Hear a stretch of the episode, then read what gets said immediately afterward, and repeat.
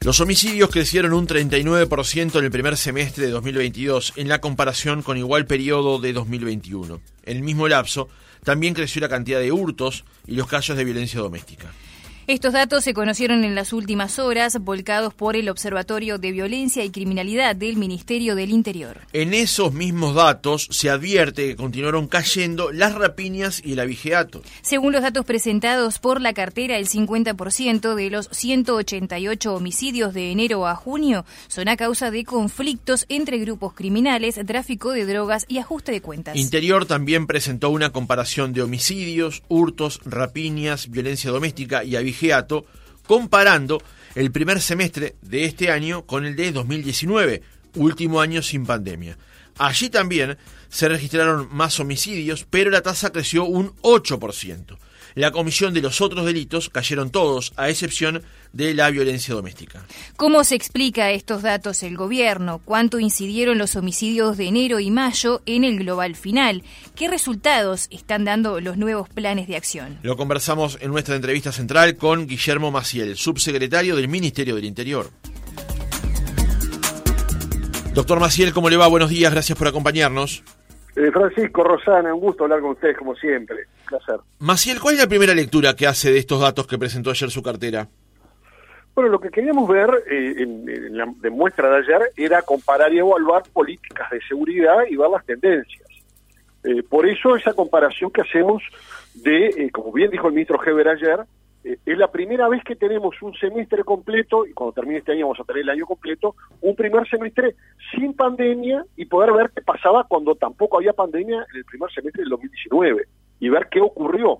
Y lo que vemos ahí es una caída radical de, de, los hurtos, de, menos de 12.500 hurtos, menos de 3.600 rapiñas, casi 300 abigiatos menos, y sí, un aumento de los homicidios, básicamente marcado por lo que nos pasó en enero y, mayo más que nada. Mayo tuvimos una cantidad de homicidios este, realmente significativos, muy preocupantes, que fueron 43 en el segundo trimestre de este año, en el mes de mayo, este, que luego, en gran medida por la gestión policial, este, bajaron en junio a 16 y esperemos que los números se, se, mantengan o se reduzcan y no volvamos a este, a este número tan importante de mayo. Entonces, eh, la tendencia es lo que queríamos ver, cómo han evolucionado, cómo se componen esos homicidios. Ustedes lo decían en la presentación, de que la, la mayoría de los homicidios eh, se concentra en esos conflictos entre grupos criminales y la segunda causa de los homicidios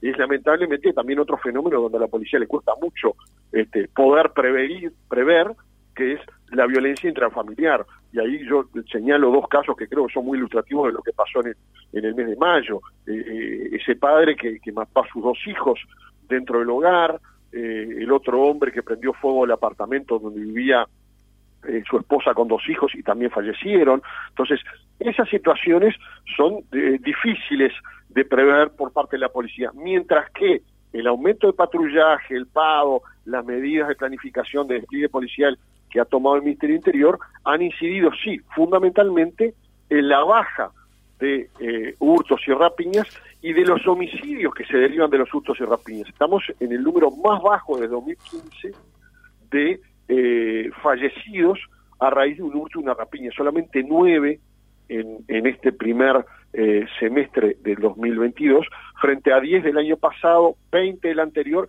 y 29 del año 2019. Es decir, la exposición de la gente a, que sea asesinada en el marco de un hurto o una rapiña está en los niveles más bajos, que es donde la policía sí ha podido incidir en forma eh, radical. Maciel, eh, tomando la comparación con los años de la administración de este gobierno, ¿usted advierte allí un deterioro en estos índices? Bueno, en algunos sí, en otros no. Es decir, en abigeato y rapiñas eh, se sigue mejorando. Veamos que desde que comenzó esta administración hasta ahora, en rapiña y en abigeato, continúa la baja de ese delito. En hurtos eh, ha habido una leve, eh, un leve aumento que nos preocupa del, del 2,4 con referencia a lo que fue el año pasado, primer semestre, siempre estamos hablando, y donde tenemos el salto más significativo es en materia de homicidios, eh, con esa explicación que yo estaba dando hace unos segundos atrás. 188 homicidios, una cifra que es superior a los 135 que habían ocurrido en el 2021, incluso en el 2020. Sigue sin ser el récord de homicidios que lo sigue manteniendo la administración anterior en el 2018, cuando tuvo en el primer semestre 222 homicidios. ¿Es, ¿Estos números los conforman? No, por supuesto que no. Hay que seguir trabajando, hay que seguir insistiendo. Eh, vamos a tener algunos refuerzos eh, de funcionarios y refuerzos de inversiones en la rendición de cuentas. Eh, el ministro presentó un plan al presidente de la República y luego expuso en el Parlamento ese plan. Ese plan está dando resultados, si no, no hubieran bajado. si uno mira los delitos, si ustedes miran la placa abril, mayo, junio, donde aparecen esos tres meses identificados y vemos los hurtos, las rapiñas, la violencia doméstica, el vigiato, todos esos delitos bajaron de abril a mayo, de mayo a junio. En el único que no ocurrió eso es en el caso de los homicidios por ese mes terrible que fue eh, mayo y también enero que también hubo una disparada de los homicidios. que creemos, estamos haciendo todo lo posible porque eh, eh, lo que tenemos que exponer de parte de la gestión son resultados. Ahora, no cabe duda que la gente hoy está más segura que lo que ocurría en 2019. Uno mira las cifras de 2019 y las compara con hoy y siguen siendo mejores, salvo en materia de estos eh, 15 homicidios más que ocurrieron en este periodo del primer semestre del 2022. Bien, ahora le voy a consultar por esa afirmación de la gente está más segura, Maciel, pero le quería consultar antes por el tema de la pandemia, porque eh, la comparación que ayer presentaba, una de las comparaciones que el Ministerio del Interior presentaba ayer, era de este primer semestre del año donde un tiempo regió la emergencia sanitaria, pero luego ya no, contra el último semestre, mejor dicho, el primer semestre de 2019, el último en el que consideramos sin pandemia. Allí no había enfermedad de ningún tipo. La pregunta es, ¿cuánto incidió la pandemia efectivamente en la reducción que ocurrió en 2020 y 2021 en la comisión de los principales delitos? Y se lo pregunto porque en muchas oportunidades, cuando se presentaban estos datos, incluso nos presentaba el propio ministro Larrañaga, se advertía una reducción importante, desde el Frente Amplio se señalaba que era por la pandemia, y desde el gobierno se decía que era por la labor policial, por ejemplo, Santiago González y algún otro funcionario lo señalaba eh, eh, por esa razón. ¿Qué pasó durante la pandemia entonces? Bueno, eh, justamente, lo que no se puede demostrar es qué pasó durante la pandemia. No hay forma de medir cuánto afectó no dejamos de reconocer que puede haber ocurrido una disminución en alguna medida de los delitos por el efecto de la pandemia. El problema y la diferencia de opinión que tenemos es con la oposición. El Frente Amplio sostiene que a raíz de la pandemia los delitos bajaron en todo el mundo, por lo tanto bajaron en Uruguay. Bueno, lo primero que eso es falso, no bajaron en todo el mundo. En algunos países, por la pandemia, se dice que bajaron los delitos. Y en otros países, con pandemia, pero con pandemia realmente eh, asociada a cuarentenas obligatorias e incluso a toque de queda, con esas dos circunstancias aumentaron los delitos. Entonces no podemos sostener que bajaron en todo el mundo. ¿Qué pasó en Uruguay? En Uruguay no hubo cuarentena obligatoria, no hubo toque de queda, y me estoy refiriendo a países como Argentina, que tuvo la cuarentena más larga de la historia y le aumentaron los delitos, Chile, que tuvo cuarentena obligatoria y toque de queda y le aumentaron los delitos, o los Estados Unidos, que no tuvo toque de queda ni cuarentena, ni, cuarentena obligatoria y también le aumentaron los delitos. Entonces, en nuestro país puede haber incidido en alguna medida, pero es increíble que se quiera desmerecer el trabajo de la policía.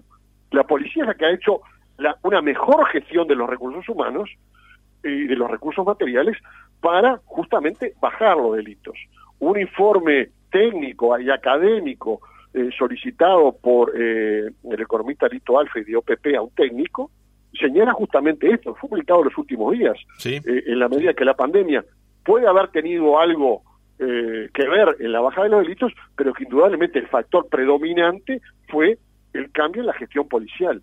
Entonces seguimos haciendo lo mismo. Es decir, puede haber existido un factor y la mejor forma de compararlo es tomar ahora un semestre sin pandemia y un semestre sin pandemia. Y lo vamos a ver al cerrar el año 2022. Cuando cerremos el 2022 vamos a tener todo un año sin pandemia y lo podremos comparar con el 2019 también todo un año sin pandemia y veremos cuáles son los resultados.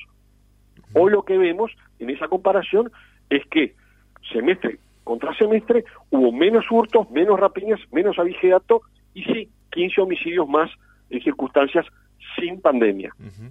Ese documento que usted citaba de OPP es del profesional Edgardo Favaro. Le quería consultar, lo que ocurre en este caso, eh, Maciel, es que eh, se advierte que eh, terminada la pandemia, conquistado el 100% de la movilidad, los índices se han deteriorado. Eso llama la atención. Entonces, la pregunta es cuánto responde la caída de los delitos a la pandemia y cuánto responde efectivamente al proceso de los cambios que haya instrumentado esta nueva gestión en seguridad. El, delito ni acá ni en ninguna parte del mundo va a desaparecer. Siempre vamos a tener un piso, vamos a llegar algún tipo, una meseta, un piso, donde va a ser muy difícil seguir descendiendo los delitos. Hay que trabajar en pos de eso. Por, por, eso es que nosotros señalamos, bueno, ¿estamos conformes con los datos que tenemos? No. Queremos que siga mejorando la seguridad eh, pública. Eh, la gente votó un cambio cuando votó en el, en el año, eh, a los efectos de que asumieron un nuevo gobierno en el primero de marzo del 2020, se asumió esa responsabilidad de trabajar para mejorar los índices delictivos hacia la baja, cosa que no había ocurrido en 15 años de gobierno del Frente Amplio. No pueden exhibir, la administración anterior no puede exhibir un solo año donde tenga un índice que mejoró. Nosotros sí podemos exhibir índices y tendencias de mejora en eh, los delitos. Es más, se había prometido en el último periodo del Frente Amplio que terminó en el 2019 bajar al final del periodo de cinco años 30% los hurtos y las rapiñas. Bueno, ¿bajaron 30%? No. ¿Se mantuvieron los delitos, hurtos y rapiñas? En ese enqueño, tampoco. ¿Qué fue lo que ocurrió? Aumentaron casi un 50% los hurtos y las rapiñas. ¿Cuánto llevamos más o menos promedio de baja entre estos dos años y, meses de esta nueva administración en hurtos y rapiñas y cercano al 20% de menos hurtos y rapiñas, que es lo que afecta más al ciudadano común. Bueno, hay que seguir trabajando, hay que seguir insistiendo, hay que no atarse a una política de seguridad, la política de seguridad que tenemos nosotros es absolutamente dinámica, es decir, se va corrigiendo sobre la marcha si se nota que los resultados no son los esperados. Cada vez que tenemos los datos del observatorio, como en este caso, y que vemos que hay que ajustar en materia de hurtos porque hay un pequeño crecimiento del 2,4 o que aumentaron los homicidios, bueno, en esos factores, eh, en esos dos elementos, bueno, hay que ver cómo mejorar la gestión y el trabajo de la policía para tratar de revertir estos índices delictivos. Maciel, de los 188 homicidios que ocurrieron entre enero y junio de este año, el informe presentado ayer por el Ministerio del Interior los segrega de un 50% entre conflicto entre grupos criminales, tráfico de drogas y aumento eh, ajuste de cuentas, perdón. Otro 11% es por altercados espontáneos, no domésticos. Un 15% es por violencia intrafamiliar y situaciones relacionadas. Un 5% es por rapiña, acopamiento o similares. Un 4% es por otros motivos. Y un 15% es por motivos desconocidos. Centrémonos en el primero, el 50%. ¿Qué nos dicen estos datos? nos dicen que el, el combate que desde el primer día que asumió el gobierno, en el sentido de no darle un minuto de tregua al narcotráfico, que hayamos cerrado 2.200 eh, bocas de venta de droga, eh, y bueno, tienen estos coletazos o estos efectos. Menos droga en el mercado, eh, se acrecientan las deudas y los conflictos entre delincuentes, ya sea por territorio o por deudas, que antes se saldaban de una forma terrible, que eran este, cortando un dedo, cortando una oreja con un balazo en una pierna, hoy están saldando las disputas entre los delincuentes eh, directamente asesinándose. Es una complicación, estamos trabajando en ello, tuvimos, eh, recuerden ustedes, los incidentes y la violencia inusitada de homicidios en el, barrio, en el barrio Peñarol, el mes de mayo, y que son en parte el aumento de esos 43 homicidios, se implementó un plan y bueno, volvimos a la, a la, a la, a la normalidad, digamos, o a, la tranquilidad que merecen la cantidad de vecinos del barrio Peñarol, que son gente honesta y trabajadora, este, de no verse enfrentados o, quedar en el medio de, esa realidad de lucha entre delincuentes. Eh, estamos trabajando justamente en un área que es muy difícil, que es el del conflicto entre los grupos criminales, y el otro porcentaje que tú marcabas que, que era que era alto, que es el segundo, que es el del 15%, el de la violencia intrafamiliar, que también difícil de, prever. Maciel, para cerrar esta, esta etapa del reportaje, El ministro lo dijo ayer y usted lo repitió esta mañana. La gente está más segura. Se lo transmito ahora en forma de pregunta. ¿La gente está más segura? Sí, sin ninguna duda. Está mucho más segura que lo que estaba en el 2019, en el 2018 y para atrás.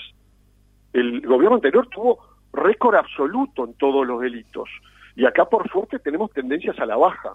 Es decir, hoy podemos caminar por la calle con mucha más tranquilidad que la que caminamos en 2019. ¿Por qué? Porque los datos así lo indican cuando uno compara 2019 con 2022.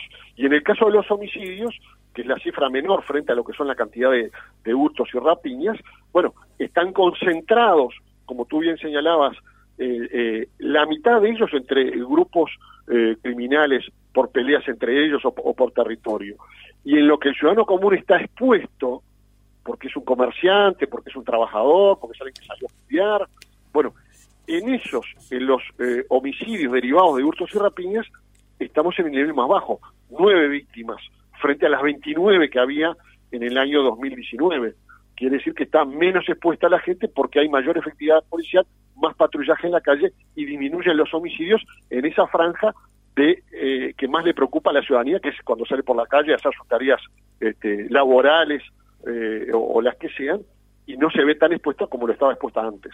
Pero Maciel, se advierte cierta fragilidad en todo caso de esa seguridad. Dejemos de lado los homicidios, que siendo que el 50% se resuelve justamente por lo que decíamos más temprano, la caída en eh, las rapiñas es de el 1,7% y hubo un aumento en los hurtos.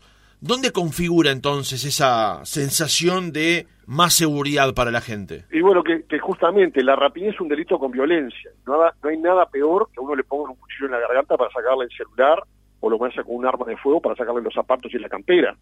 Entonces, en eso, que es el delito con violencia, y que genera no solamente la violencia y el robo del momento del celular, de los campeones o de la billetera, sino las, las secuelas psicológicas que le quedan a la persona de haber sufrido el shock emocional de verse expuesto a que no saben en ese momento si capaz que lo lastiman, eh, lo lesionan o incluso puede llegar a perder la vida. Bueno, en eso, desde que se inició este gobierno hasta hoy, permanentemente las rapiñas han venido bajando, año a año, con pandemia, sin pandemia, siempre a menos.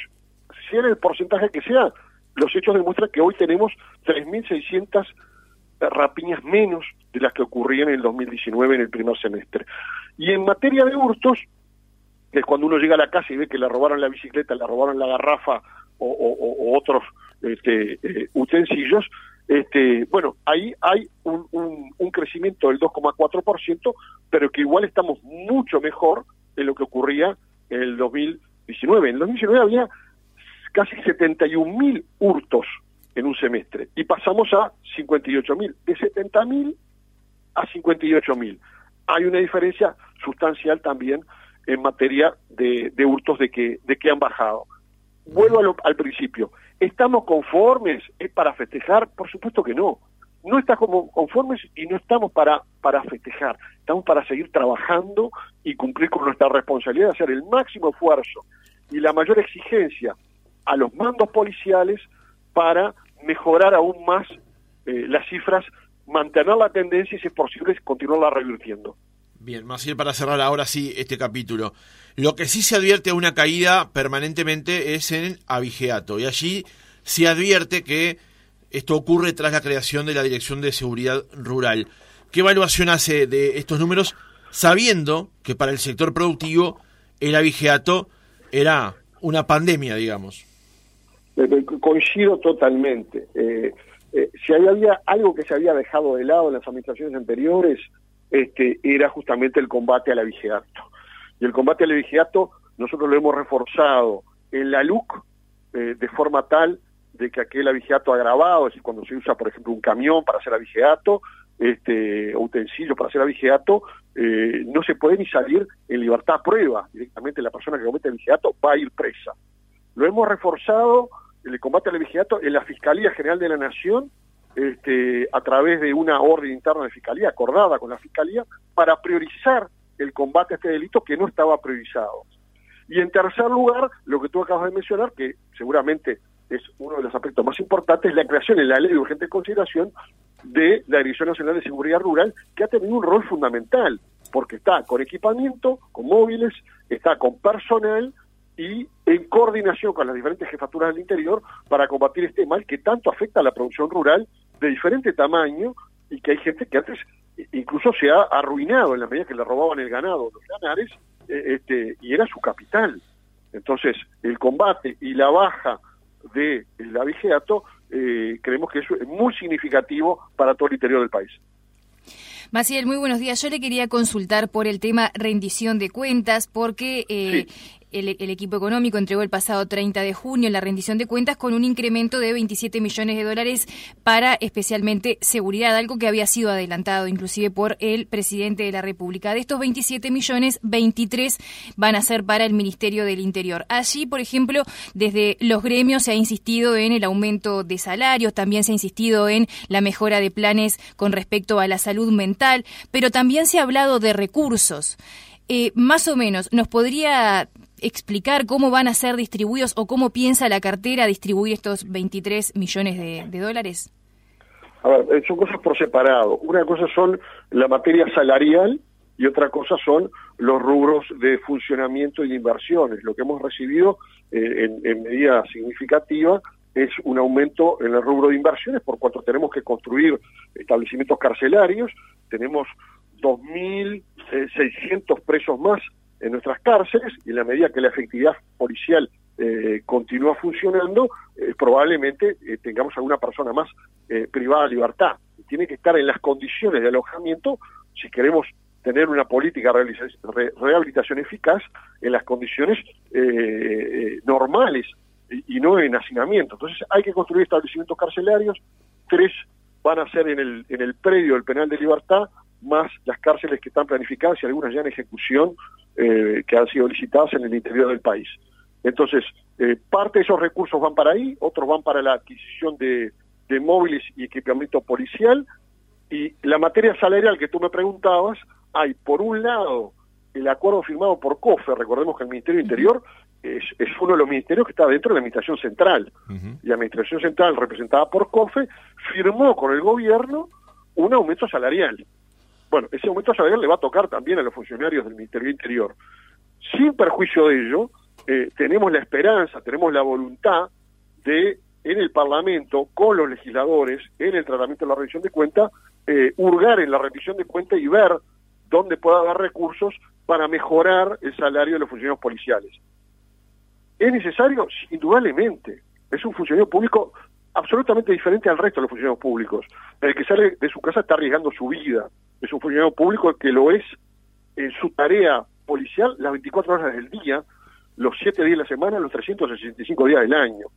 Entonces creemos eh, que merece con el esfuerzo que está haciendo y con la tarea delicada que está haciendo, eh, una diferencia salarial que le mejore eh, sus ingresos.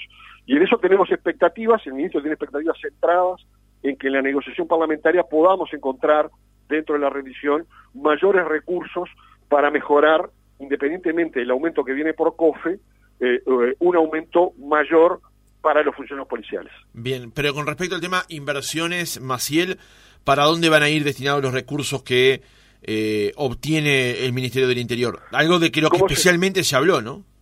Eh, como, como mencionaba, un, un, porcentaje importante va para los establecimientos carcelarios, inversión en equipamiento, por ejemplo, patrulleros, eh, hay la creación de vacantes que son fundamentales, vamos a tener vacantes de, policías ejecutivos eh, para poder llenar con los créditos presupuestales, vamos a tener vacantes para la policía republicana. Y también en la medida que tenemos o creamos más cárceles, necesitamos policías guardiacárceles, entonces, eso también estaría contemplado, está contemplado, salvo que el Parlamento no lo vote, en eh, la actual rendición de cuentas. Básicamente esos son los algunos de los grandes rubros eh, que están previstos en esta rendición de cuentas. De hecho, Maciel, había habido algunos inconvenientes a la hora del llenado de vacantes del INR.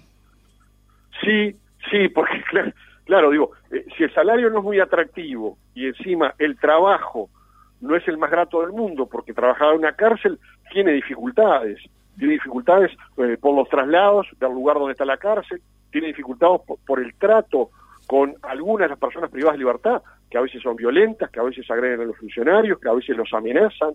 Entonces, a veces no es el trabajo más atractivo y cuando hacemos llamado, muchas veces cuesta llenar esas vacantes o quien se presenta a esas vacantes es gente de eh, la frontera, de Artigas, eh, de Rivera, eh, y bueno, si el llamado de repente es para la cárcel de Libertad o la cárcel de Concar, bueno, una es San José, la otra es acá en Montevideo, bueno, tiene que trasladarse, el alejamiento de la familia, a veces no es sencillo, más allá que tengamos las vacantes, poderlas llenar. Aspiramos a que así sea y seguiremos trabajando para ello. Bien, Maciel, ahora le consulto por eh, bueno este hackeo que sufrió el, Servicio de Identificación Civil, que en realidad había sido, eh, la cifra se dio a conocer en los últimos días por un pedido de informe de eh, desde, desde realizado desde la oposición.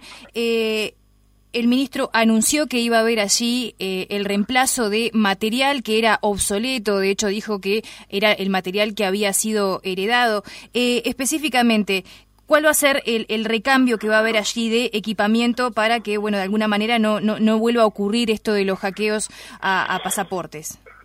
Se hizo una licitación internacional, la, licitación internacional ya cumplió todas las etapas y fue adjudicada, implica una inversión eh, que ronda los 3.500.000 dólares, implica el recambio del 100% de todo el equipamiento informático de la Dirección de Identificación Civil, tanto el hardware como el software, como las medidas de seguridad que implican luego equipamiento. Así que el 100% de todo el equipamiento informático de la Dirección de Identificación Civil va a nuevo.